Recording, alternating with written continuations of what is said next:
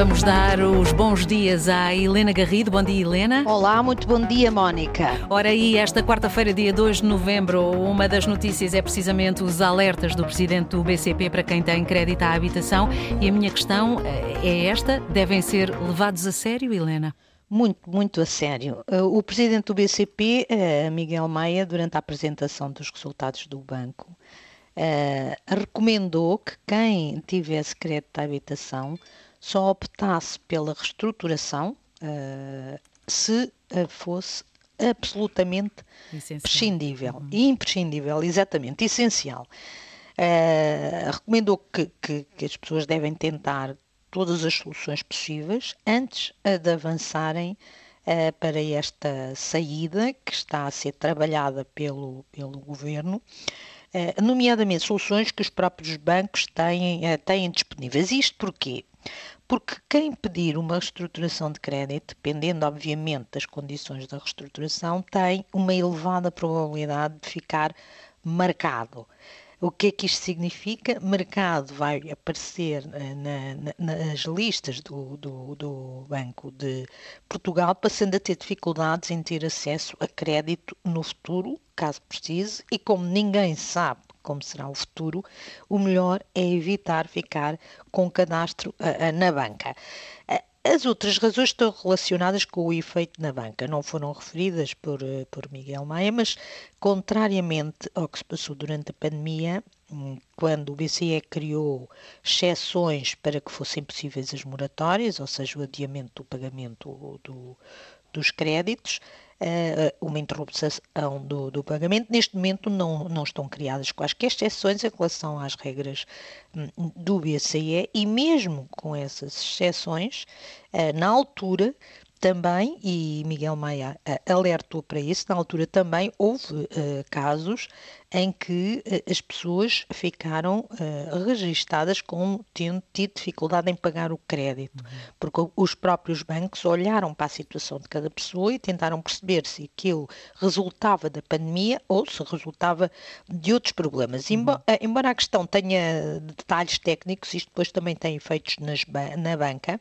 porque uh, há reestruturações que acabam por ter efeitos ou impacto nas contas dos bancos, nomeadamente no, capa no capital dos bancos, e embora hoje os bancos estejam numa situação que não tem comparação mais sólidos, mais líquidos do que durante do que na crise financeira iniciada em 2008, problemas com os bancos é tudo o que ninguém deseja.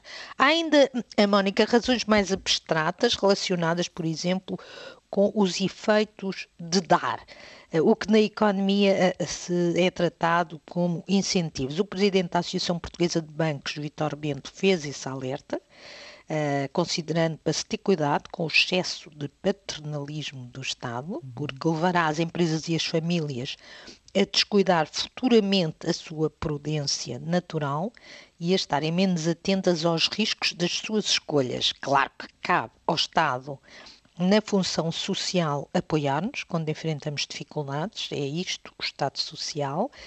Mas, como aliás disse o Primeiro-Ministro, no contexto até da pandemia, o Estado não pode ser o segurador universal e funcionar como um seguro para todos os eventos eh, da nossa vida. Nós temos também, nós próprios, de encontrar soluções, de ser prudentes e o Estado será, de facto, o segurador, digamos, de última instância. Aquilo que o Governo está a tentar criar são mecanismos mais fáceis e rápidos de reestruturação para as famílias, uh, por causa da subida das taxas de juro, uh, e a ideia uh, é uh, apoiar ou facilitar a reestruturação no caso do, das famílias que têm crédito de habitação que as obrigam a ter uma taxa de esforço superior a 40%. O que é que isto significa quando mais de 40% do rendimento que entra em casa uh, for para o crédito à habitação. Levando em conta os dados do Banco de Portugal, não há muitas famílias nesta situação, apenas 10% têm prestações acima de 470 euros, são estas que podem eventualmente ter problemas, uhum. e 90% dos créditos concedidos desde 2019 foram feitos com uma taxa de esforço inferior a 27%, são dados do Banco de Portugal, 27% significa que nem 30% uhum. do que ganham vai para a prestação da casa. Obviamente uh, que uh, isto explica porque é que o Banco de Portugal não está muito preocupado com a situação, mas claro que cada caso é um caso e isto não significa que algumas famílias não enfrentem dificuldades com esta subida muito rápida das taxas de juros, que em alguns casos está a elevar as prestações em 50%.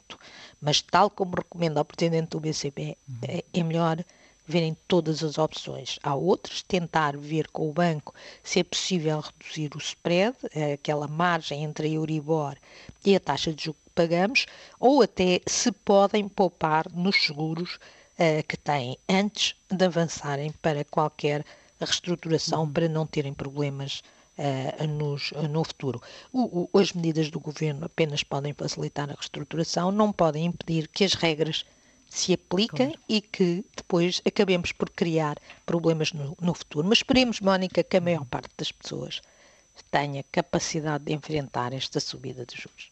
Muito bem, Helena Garrido e as contas do dia. Até amanhã, Helena. E se não ouviu desde um princípio, tem um bom remédio dentro de pouco tempo. Elas vão ficar disponíveis no RTP Play e em antena1.rtp.pt. Antena 1